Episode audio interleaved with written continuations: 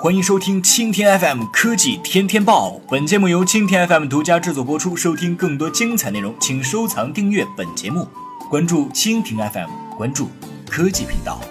七月四号消息，在今天早上结束的欧洲杯四分之一决赛中，法国队以五比二的成绩战胜冰岛队，成功闯入半决赛。今天上午，小米官微则借这一结果放出海报，硕大的二大于五，让人摸不清头脑。当然，作为一家以智能手机起家的互联网硬件厂商，小米的这张海报很容易让人联想到近期传闻不断的小米 Note 二以及前不久传出的小米五。按照小米的玩法，这里实际是在暗示小米 Note 二将比小米五更强大。这种解读也将符合这两款产品的定位，毕竟小米 Note 2将是高端旗舰，而小米五只是中端产品。刚刚，业界分析师潘九堂已经透露，小米 Note 2极有可能在八月份发布，而此前还有消息称是七月份发布。虽然不确定具体的时间，但从官微今天的动作来看，小米 Note 2很快就要同大家见面了。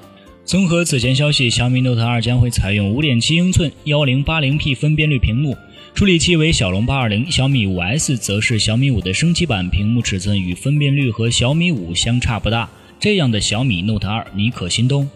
好的，以上就是今天的科技天天报，更多精彩内容，请关注蜻蜓 FM。